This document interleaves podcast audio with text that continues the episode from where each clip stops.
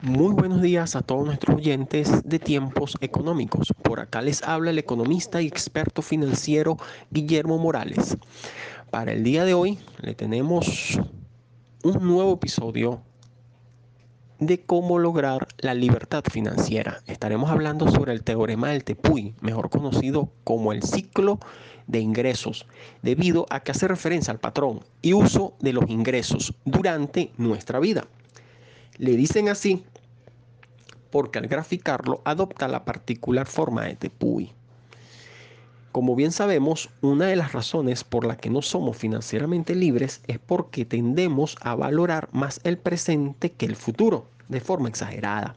Hay personas que gastan todos sus ingresos hoy y hasta se endeudan para gastar, confiando en que la situación se resolverá más adelante de manera mágica, sin detenerse a pensar cómo lo harán. Sin duda, el dinero hoy vale más que mañana. Sin embargo, el problema está en que hay personas que gastan hoy como si no hubiera mañana. Pero como todos sabemos, el futuro siempre llega. Y es entonces cuando se presentan los problemas.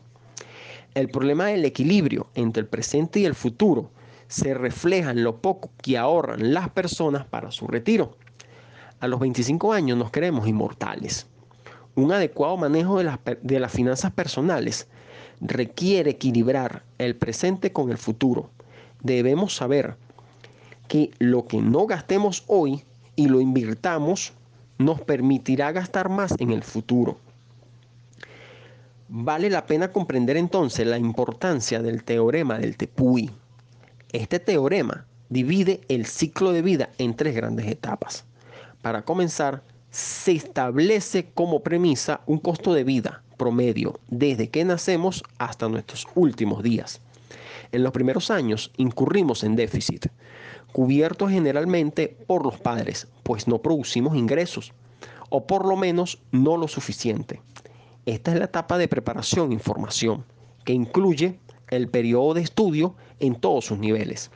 Sigue luego una segunda etapa que comienza normalmente durante o al final de los estudios superiores cuando comenzamos a generar ingresos, los ingresos tienden a incrementarse significativamente a medida que ganamos experiencia profesional y alcanzamos estabilidad financiera.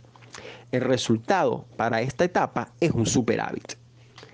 En la tercera etapa dejamos paulatinamente de percibir ingresos, producto del envejecimiento natural, que nos impide continuar trabajando esta es la etapa más crítica desde el punto de vista de los ingresos.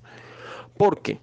Porque si no logramos construir durante la segunda etapa una base económica sólida, podemos incurrir en graves déficits financieros para cubrir el costo de la vida y nuestra vejez puede ser amarga e indigna. He allí la importancia de invertir para el retiro. Y con esto llegamos al final de este segundo episodio de su libertad financiera. Y recuerda siempre de cuidar de los pequeños gastos. Esos pequeños gastos siempre, siempre son pequeños agujeros que pueden llegar a hundir hasta un barco. Recuérdalo siempre. Nos vemos hasta un próximo episodio de su podcast La Libertad Financiera. Y con ustedes, eh, les habla el experto financiero y economista Guillermo Morales. Hasta un próximo episodio.